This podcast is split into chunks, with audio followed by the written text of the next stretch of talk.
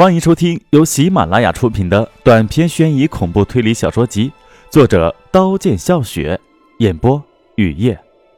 三年前的悬案第四集。无论案件多么离奇复杂，警方都坚信能够破案。他们日夜调查，一个礼拜过去，列入嫌疑犯的几号人又都被一一排除。在马东的职业生涯中，他从没有感到过如这一次一筹莫展。这让马栋想起三年前的那件悬案，到现在依旧没有找到凶手是谁。他的眼前浮现一位英俊的青年男人，当年就是他报的案。他悲伤地说：“他的妻子失踪了。”他后来从没有到警察局问过此事。难道他不为他的妻子担忧？难道他任凭他的妻子消失？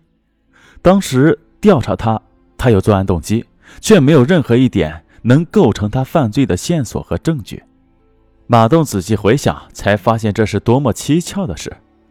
马栋突然对苏青很感兴趣，三年前就是他负责那起案子。马栋决定先拜访一下苏青。马栋去的那天运气不好，苏青不在家，只有方晴在。当马栋离开苏青的家，他的手机响起，又有一个人在迪巴中弹死亡，死者名叫王伟。据现场的目击者说，太可怕了。当时人很多，突然电停了，一声枪响，等灯再亮，就看见躺在地上的王伟，他已经死了。死者的口袋有一张雪白的纸条，纸条上写着六个字：“游戏已经结束。”当方晴得知王伟的死讯后，他泣不成声，当场晕倒。后来方晴把一切都向警方交代，警方下令立即逮捕苏青。这时。一撮毛的女儿平安地回到她妈妈的怀抱，本是封锁了各个凶犯可能出逃的出口。苏青戴上假发，粘上胡须，从黑暗中走出来。他拦了一辆出租车，用枪对准司机的脑袋，冷冷地说：“只要按我说的做，保证你的命完好无损。不过在警察面前你不老实的话，我可不保证。”司机吓得浑身哆嗦。放松点，兄弟。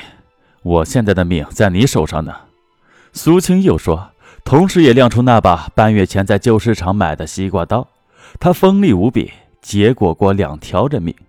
说完，苏青收好枪，前面有警察查车。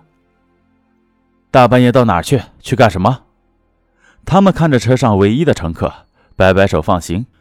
车一过警察室的关卡，苏青就命令去黎明路十八号。司机战战兢兢地开着。对于他来说，他从没想过有一天真的会被歹徒绑架。出租车在夜色中狂奔，两旁是幽步的旷野和稀落的房子。苏青望着前方一闪而逝的黑色和淹没在黑色中的风景，思潮起伏。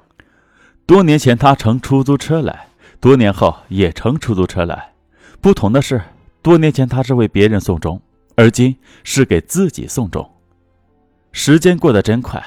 一晃那么多年成为故事，再也回不去，再也不能重新开始。车很快到目的地，苏青一分不少的付给司机计费器上显示的车费，朝他挥挥手。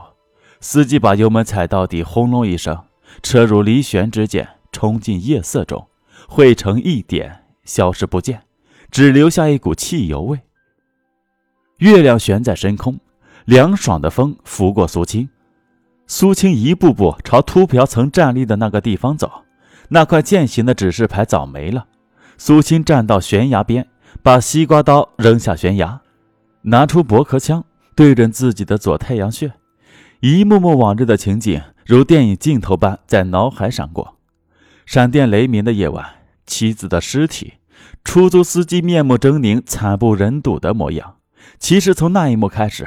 苏青就想过无数个结束自己生命的方式，从那一幕开始，苏青的命运就已注定。人的贪欲一旦越过禁区，就要为此付出代价。警笛此时此起彼伏的鸣着，从四面八方呼啸而来。苏青发现，原来他依旧深爱自己的妻子。随着“砰”的一声，苏青的太阳穴射进一颗子弹。他仰面朝天，像一朵飘零的花，朝悬崖飘去。他的嘴角挂着一抹笑。本集播讲完毕，感谢您的收听。欢迎订阅。